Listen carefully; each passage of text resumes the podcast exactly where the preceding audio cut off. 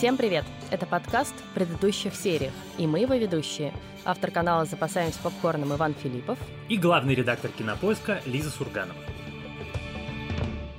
И сегодня наш выпуск, это такой наш уже ставший, мне кажется, привычным формат. Мы сегодня поговорим про сериалы, которые мы смотрим сейчас, поэтому в нашем сегодняшнем выпуске не будет спойлеров, а будут рекомендации. Да, но при этом будет много старья, потому что мы с Ваней как-то упоролись по нему и пошли смотреть разные старые сериалы.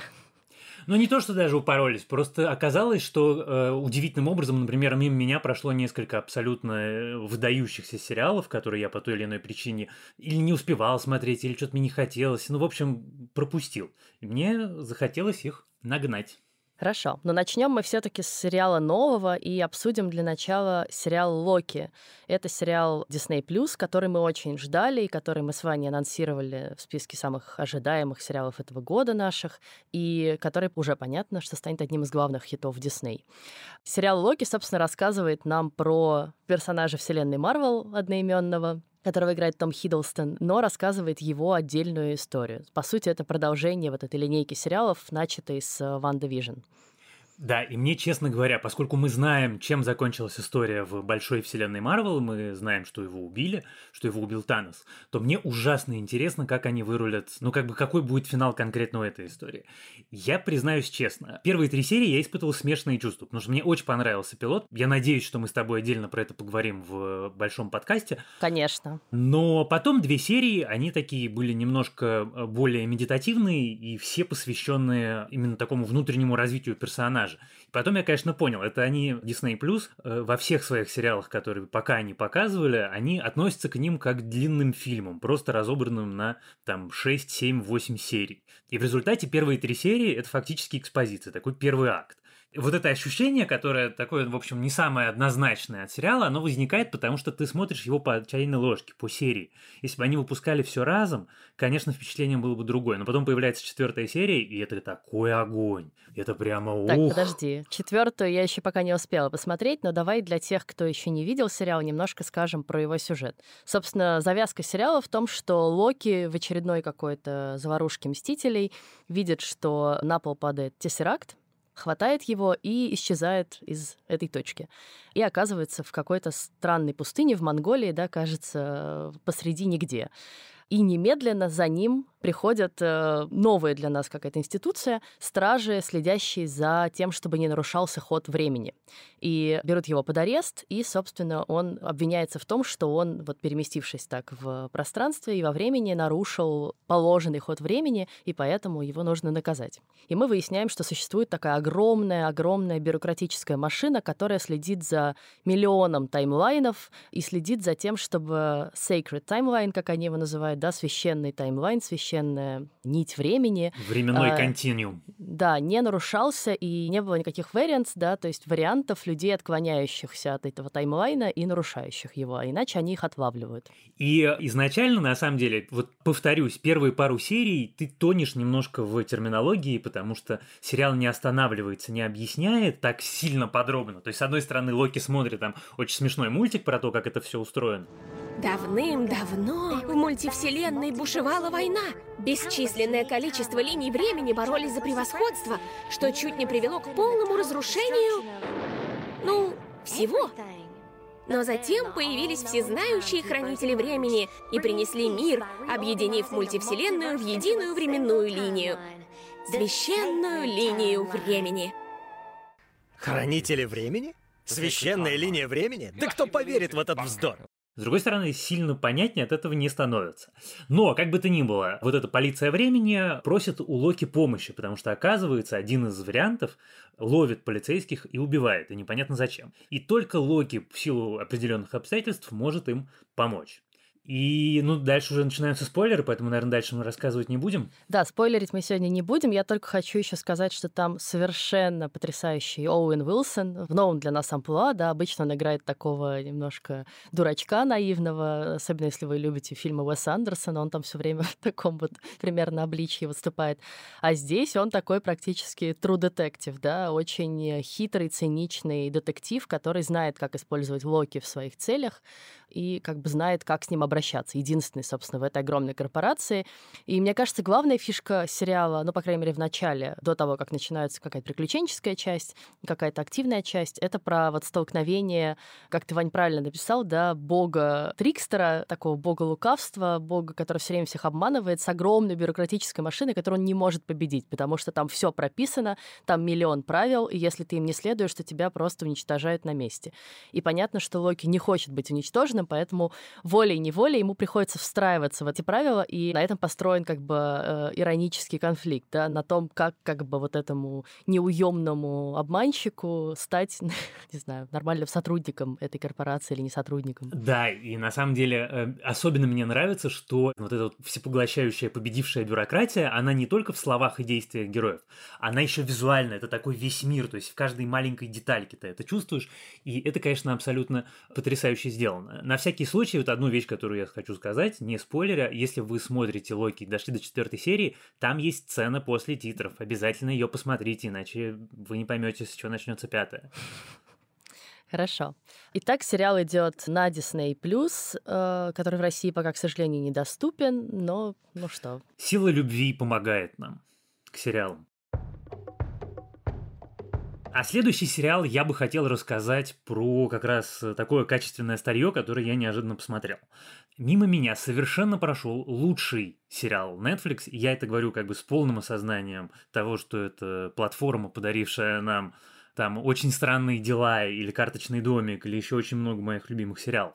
Так вот, я умудрился не посмотреть лучший их сериал, который называется «Оранжевый хит сезона». И сейчас смотрю его с каким-то абсолютно колоссальным удовольствием. В двух словах, это история про девушку из очень благополучной семьи, из очень э, благополучного такой части американского общества, несостоятельную, но обеспеченную, такая вот она классная хипстерша, мусор сортирует, смузи пьет, в коворкинге заходит. И вот э, она садится в тюрьму на полтора года, потому что 10 лет назад она помогла своей девушке тогдашней перевести деньги, которые девушка заработала на наркоторговле. И вот эта прекрасная, белая, обеспеченная, образованная девушка оказывается в женской колонии на полтора года. Это не тюрьма строгого режима, но это все равно такое, в общем, довольно жесткое режимное учреждение. Дальше это история про то, как она там живет, как ее бойфренд живет снаружи, как она привыкает к этому миру. А это кто? Это Чепман, она новенькая. Добровольно сдалась. Она у нас недотрога. Эй, недотрога. Держи йогурт. И что я должна за это сделать? Ты новенькая? Ты одна из нас? Считай, что это подарок. Спасибо. Большое спасибо. Еда здесь отвратительная. Что? Я не говорила, что рыжая заправляет на кухне. Черт. И тут как бы даже про сюжет не очень хочется рассказывать. Но я таких персонажей невероятных, так придуманных, так написанных, там диалоги пишет просто боженька. Я не знаю, как это иначе просто сформулировать. Это фантастически круто. И ты думаешь, что зачем мне смотреть сериал про женскую тюрьму, а потом ты смотришь первый эпизод и понимаешь, что жизнь твоя просто была неполной до того, как ты начал смотреть этот сериал. Вся жизнь моя была залогом свидания верного с тобой, говорит Иван, создателем сериала «Оранжевый хит сезона». Не могу поддержать твои восторги, потому что я, как и ты, не смотрела этот сериал, но, видимо, теперь придется, потому что иначе ты от меня не отстанешь. Ну да, вероятно, не отстану. На самом деле, еще для, для понимающих. Э, сериал сделала авторка, которая сделала «Дурман», «Уидс», вот этот вот потрясающий сериал про домохозяйку, которая э, решает торговать наркотиками. И он очень смешной. Вот это, собственно, главная его особенность в том, что, с одной стороны, это тюрьма, это страшно, это по-настоящему. Это очень местами физиологично, очень местами грустно и прямо безнадежно, но при этом это очень остроумно. И, собственно, вот это как бы тянет, что вот такое сочетание серьезного с комедийным. Я расскажу тогда тоже про старый сериал, который я начала смотреть. Тоже сериал, который, наверное, многие видели, а я пропустила в свое время. Хотя он не настолько известный, как «Оранжевый хит сезона» или как э, многие другие ситкомы. В общем, это ситком под названием «Шитс Крик». И это канадский сериал, сделанный для CBC, который рассказывает о семье богачей, миллионеров. Внезапно в один день налоговая служба забирает все их состояние, потому что менеджер, который руководил всем их э, бизнесом, всех обманул, избежал, и поэтому как бы налоговая забирает все их имущество. Они остаются без дома, без денег, без машины. И единственный актив, который у них находится, который не забрало государство, это маленький городок Шитскрик, который отец семейства, как выяснилось, когда-то купил в шутку просто для своего сына, и в котором они никогда не были. У вас осталась небольшая сумма и один актив, который правительство разрешило оставить. Детей. Дети не актив, Мойра. Джонни, в 1991 году вы купили маленький городок. Да, ради шутки, для сына. Ты на самом деле купил тот городок? Да, я купил городок. Откуда бы я взял документ? Мог в фотошопе подделать. И сэкономил бы деньги. Зачем мне фотошоп? В этом же и шутка. Все, хватит. Господи! В этом и смысл, это была шутка. Благодаря Джонни, этот городок может стать вашим спасением. Хотя бы ненадолго. В смысле? Сможете жить там, пока не встанете на ноги.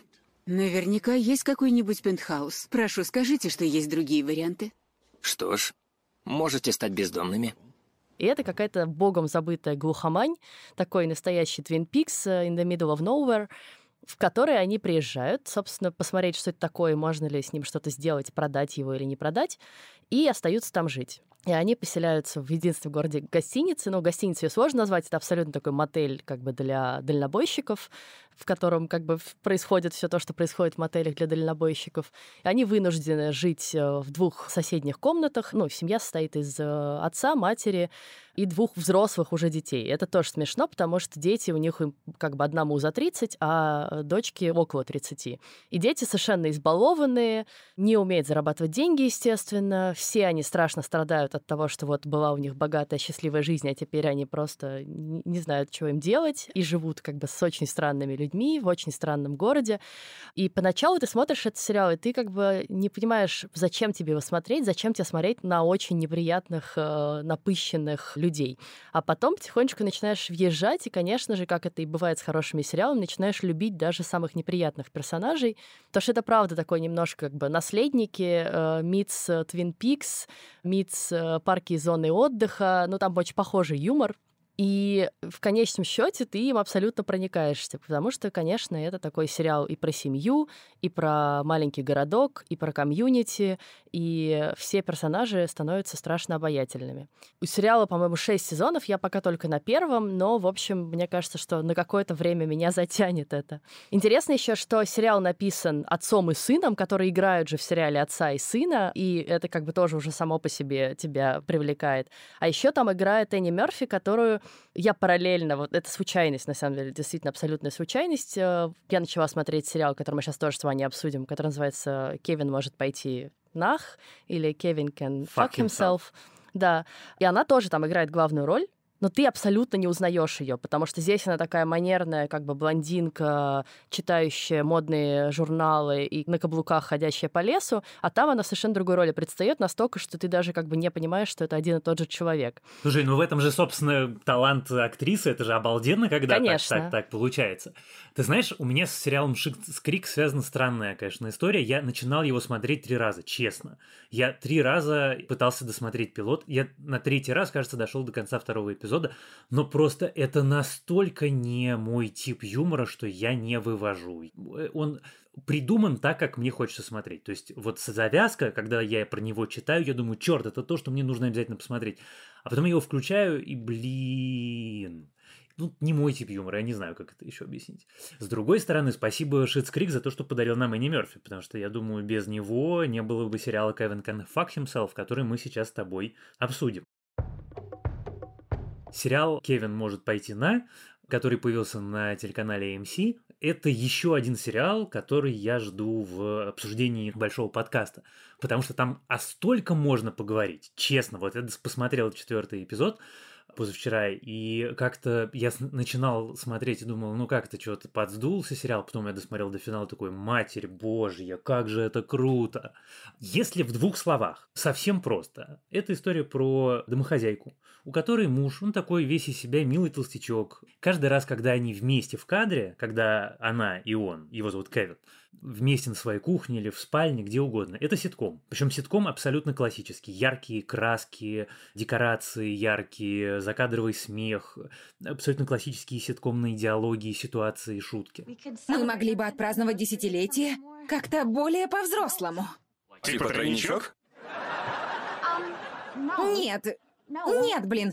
Типа поужинаем вместе по-взрослому. Нам же по 35. Да, но ты мадама 35 лет, а я парень 35. А разница? Ну, просто я в самом соку, а ты... А ты тоже. Гладко. Думаю, она купилась. Как только он уходит из кадра, как только в кадре она одна или она с кем-то еще, это Мира Заставна. Я плохой водитель. Но я тут подумала, я ни разу не попадала в аварию. Умею ездить на механике, параллельно парковаться, перестраиваться. И вообще, раньше мне нравилось водить. Понимаете? Но у нас одна машина, а делиться он не хочет. Он ничем не делится.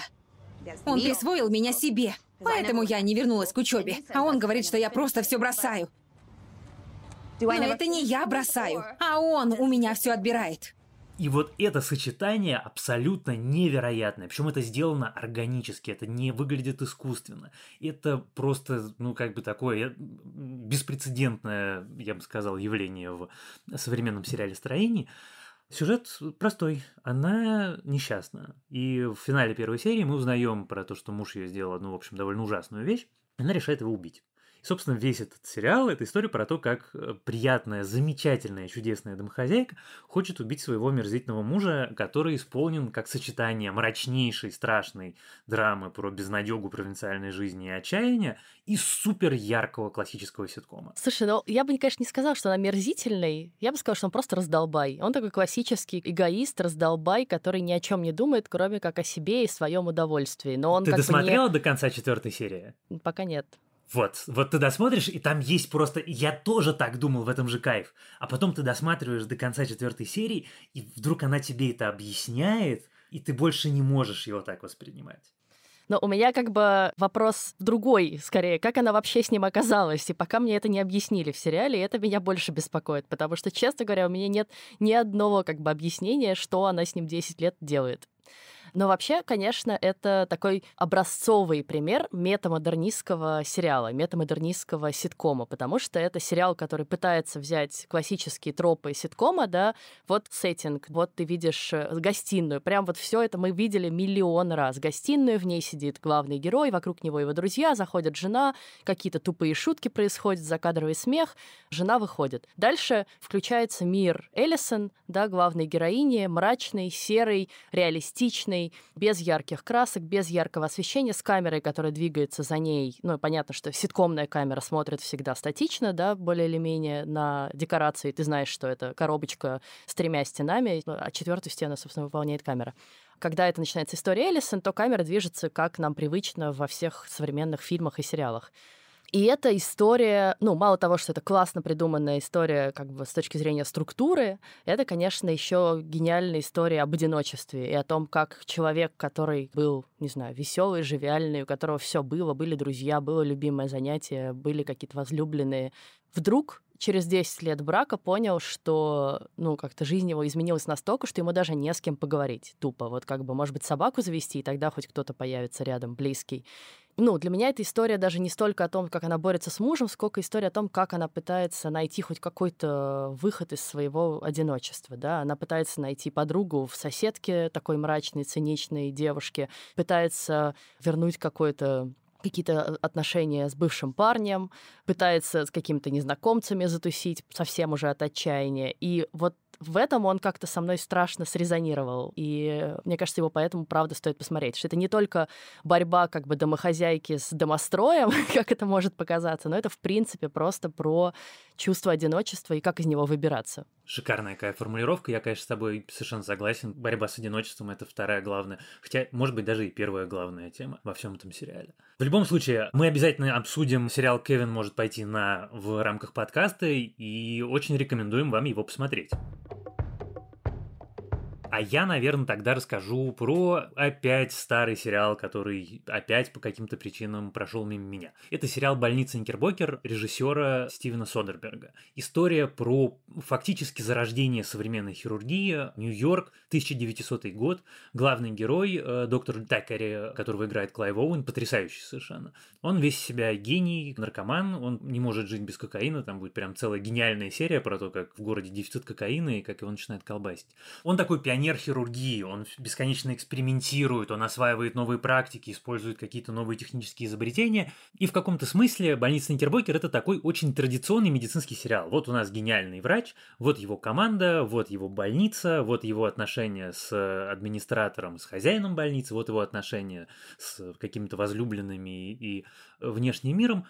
Но с другой стороны, это настолько необычный сеттинг, начало века, это настолько необычная хирургия, это настолько все страшно местами, очень физиологично снято. Господа, инфекция из кишечника этого пациента привела к сепсису.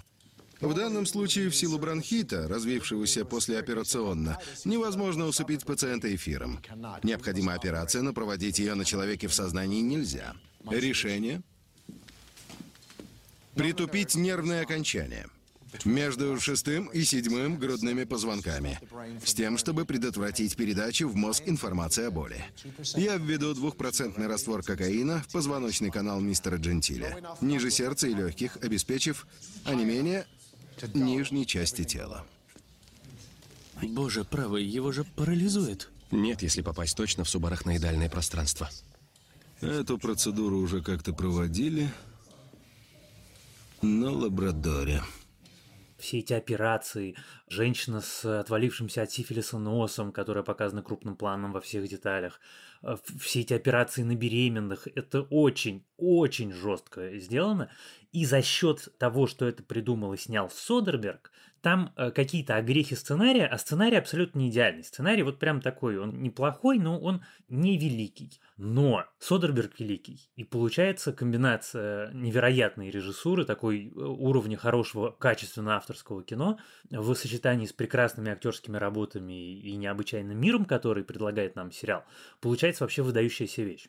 Он вышел на канале Cinemax, который принадлежит телеканалу HBO, и куда э, HBO традиционно спихивает истории, которые чуть более развлекательные, чем они себе могут позволить. Например, Банши или Воин, ну то есть такие совсем массовые крутые штуки. И больница Никербокер, в общем, в эту э, категорию, пожалуй, попадает. Это не заумный сериал, он э, не скучный, он очень интересно придуман. И несмотря на такую легкую предсказуемость, смотреть его все-таки здорово, и я его, пожалуй, вам рекомендую. У меня сложные отношения с сериалом «Больница Никербокер», потому что, конечно же, я знаю, что многие люди считают, что это величайший сериал на свете, это Содерберг, это Клайв Оуэн, все понятно. Я начинала его смотреть, и, наверное, ровно потому, что он очень физиологичный, для меня это, честно, скажу, тяжеловато, я в какой-то момент все-таки бросила. Ну, потому что, как бы ты не хотел узнать, что там с сюжетом, но когда тебе бесконечно показывают какую-то кровь, кишки, э, расчлененку и прочее, ну, я, например, не выдерживаю. И когда это все время обсуждают еще, я, мне кажется, говорила, да, что я не люблю медицинский сериал, потому что когда все время начинают говорить про болезни, у кого там что болит плохо, как бы отваливается и так далее, то мне физически становится нехорошо в этот момент. Вот, и это, конечно, такая квинтэссенция всего ты сейчас рассказывала, я прям вспомнила вспомнила эти кадры и такая, блин, я, пожалуй, не хочу все таки это досматривать. В общем, сложно, видишь, с ним. Да я совершенно понимаю, это очень понятная позиция. С другой стороны, мне так интересно смотреть, вот, значит, там, придумали рентгеновский аппарат, или вот на конференции врачи обсуждают, интересно, доживем ли мы до момента, когда можно будет удалить аппендикс, и человек не умрет. И ты думаешь, черт, ты живешь в мире, в котором удаление аппендикса – это самая простая хирургическая операция. И тебе показывают мир, в котором это недостижимое какое-то чудо на науки. Это дико интересно. Я думаю, конечно, без такой физиологичности все-таки рассказывать вот такую историю прям честно, наверное, бы не получилось. Да нет, все понятно, но просто вот как бы для некоторых, да, ты говоришь, мне такой юмор непонятен, а мне вот сложно, когда такая физиологичность. Ну, бывает. Да, конечно. Мне очень жаль, конечно. но что делать?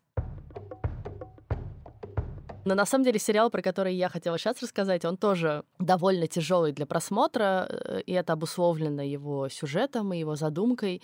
Это сериал, который мы уже упоминали в этом подкасте, когда обсуждали самые ожидаемые сериалы этого года, и он называется «Подземная железная дорога». Это экранизация одноименного романа Колсона Уайтхеда, такого важного сейчас э, писателя для современной Америки. И это рассказ про Америку в XIX веке, до того, как, собственно, произошла гражданская война, и чернокожие рабы уже как бы получили свободу. И он показывает нам э, плантацию в Джорджии, на юге Соединенных Штатов, в одном из самых жестких да, по отношению к рабам штатов, на которой живет очень много чернокожих рабов, работающих на этой плантации. И главная героиня Кора в какой-то момент вместе с другим героем, Цезарем, решают убежать с этой плантации, потому что хозяин ее совершенно озверевший садист. Ну и как бы понятно, что условия, в которых они живут, их заставляют э, буквально спариваться. У меня нет другого слова для этого, да, наверное. Даже если они не хотят э, с этим человеком иметь какие-то отношения, их заставляют спать друг с другом для того, чтобы производить потомство, для того, чтобы рабы на плантации не заканчивались. Хозяин говорит, мужчине и женщине спать вместе, потому что хочет потомства. А если эти двое не дадут его, то грядет расплата. Понимаешь? Я не уподоблюсь животным. У тебя доброе сердце, Цезарь. Чистое, как у самого Иисуса Христа. Но здесь тебе не Виргиния. Не станешь использовать свой пол, хозяин Рэндалл лишит тебя его. Отрежет подчистую. И выставит где-нибудь, вот и перестанешь переживать. Или их заставляют спать с белыми хозяевами или надсмотрщиками, или там их бьют, издеваются над ними. Рабов, которые бежали с этой плантации, которых поймали, просто очень жестоким образом наказывают, и это нам все будет показано в сериале, это тоже очень физиологично, и это моменты, которые я не могла смотреть, и я, честно, как бы закрыв глаза просто или перематывала их, смотрела. И вот из всего этого ужаса Кора и Цезарь, наши герои, решают бежать. И тут появляется волшебный элемент. Он сериал, жанр его обозначен как фэнтези-драма, такой необычный, хотя на самом деле вот все, что я вам рассказала, это абсолютно да, реалистичная история. Но фэнтези тут появляется в ситуации, когда они бегут, и бегут они с помощью подземной железной дороги. Подземная железная дорога — это выдуманный элемент, его не существовало, конечно же, в Штатах в XIX веке, но этот термин существовал, и так называлась система, сеть людей и каких-то связей, которые помогали чернокожим рабам бежать с юга на север просто ее называли Underground Railroad. А здесь она как бы стараниями автора Колсона Уайтхеда воплощается в жизнь, и они буквально спускаются в туннель, э, буквально приезжает поезд, как в метро, да, только там нет освещения, нет какой-то классной платформы, это просто вырытый руками рабов же туннель. И они по нему уезжают в другой штат, где, как им кажется, начнется новая жизнь. Но на самом деле новая жизнь не начинается, а там они встречаются с еще, кажется, более страшной реальностью. И это сериал, который снял э, Оскаровский лауреат Барри Дженкинс. Э, один из самых важных его фильмов — это «Лунный свет», который, собственно, взял Оскар, когда его не взял «Ла Ла Ленд». И понятно, что это герой, для которого очень важна история афроамериканцев, для которого очень важна история Black Lives Matter. И, конечно же, подземная железная дорога для сегодняшней Америки — это, наверное, очень важное политическое высказывание в сегодняшней Америке. И поэтому посмотреть его стоит, хотя это тяжело, ну, как бы это и по сюжету тяжело, это и по картинке местами тяжело, но, безусловно, это такой настоящий арт-сериал. То есть ты смотришь это как такое настоящее авторское кино, только растянутое на 10 серий. Не просто, но стоит того. Он вышел целиком на Amazon Prime Video. Да, ты знаешь, э, я совершенно согласен с тобой, что смотреть его не просто, но с другой стороны, в какой-то момент история очень сильно увлекает, и тебе просто хочется узнать, что было дальше. И потом, конечно, я полез, когда досмотрел, читать, что там правда, что выдумка. И тот факт, что какие-то самые ужасные, чудовищные вещи, которые были показаны в сериале, это как раз правда, он сильно вымораживает. Вот прямо, ну, как бы, когда ты думаешь, что люди делают с другими людьми, и как они себя оправдывают, особенно вот эта часть про суперрелигиозную общину, это очень тяжело, ну, как бы даже не то, что смотреть, просто думать про это довольно тяжело. Еще очень важный момент, то, что сериал немыслимо красивый. Опять-таки, Барри Дженкинс все-таки выдающийся режиссер не просто так.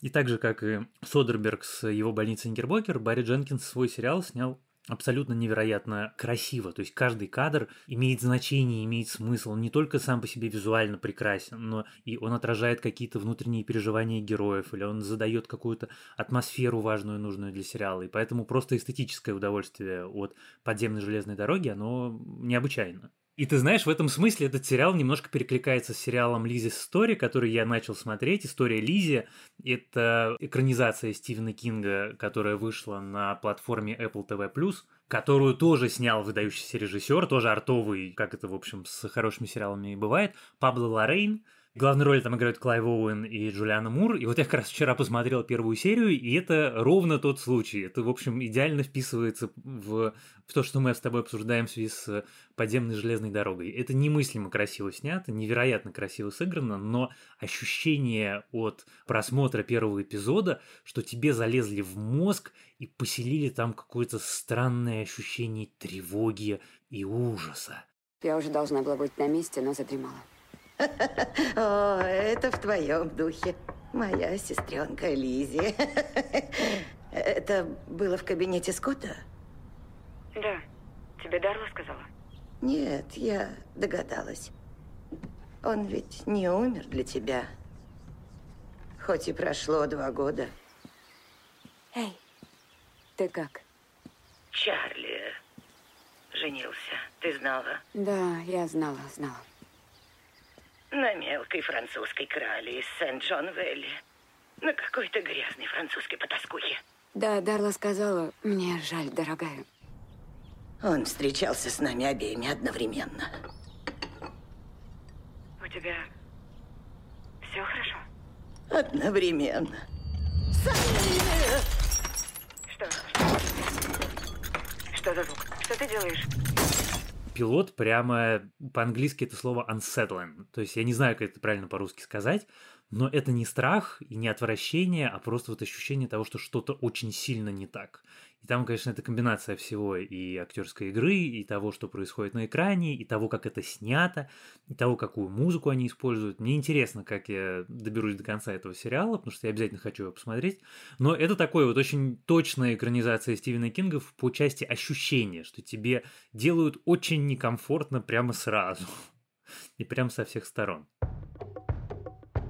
Ну, а я коротко тогда еще скажу про новый сезон моего любимого сериала «Хорошая борьба». Э, год назад мы с Ваней его уже обсуждали, когда выходил четвертый сезон.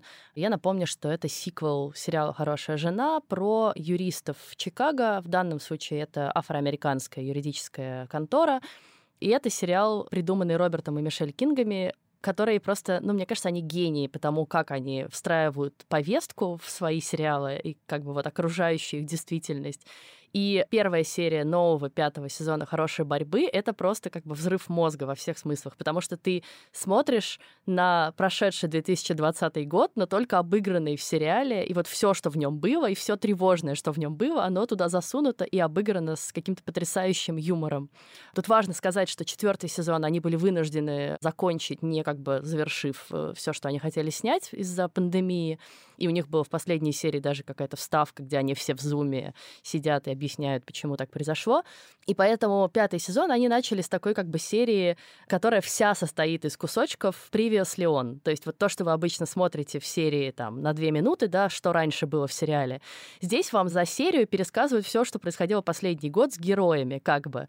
И ты все время думаешь, ну сейчас должен начаться уже сюжет, ну сейчас должен начаться уже сюжет новый. А нет, тебе все время как бы рассказывают, нет, а еще было вот это, а еще вот это. И дальше серия заканчивается, и ты понимаешь, что ты только что посмотрел огромную, растянутую на 40 минут «Привез Леон» в который запихнули и пандемию, да, один из героев заболевает и оказывается в реанимации на ИВЛ, и историю с убийством Джорджа Флойда и американскими протестами, очень важную тему для этого сериала, понятно, потому что его герои в большинстве своем афроамериканцы, как они это переживают, что они в связи с этим делают, и историю с выборами президента США, где Дайан сидит на диване и буквально как бы такая, ну, пожалуйста, господи, помоги, просто пусть Байден выиграет. Тебе не обязательно тут быть. Посмотри, Фокс. Все хорошо. Я побуду с тобой. Да, но если ты останешься, звучит дико, но Трамп получает больше голосов, когда ты сидишь тут.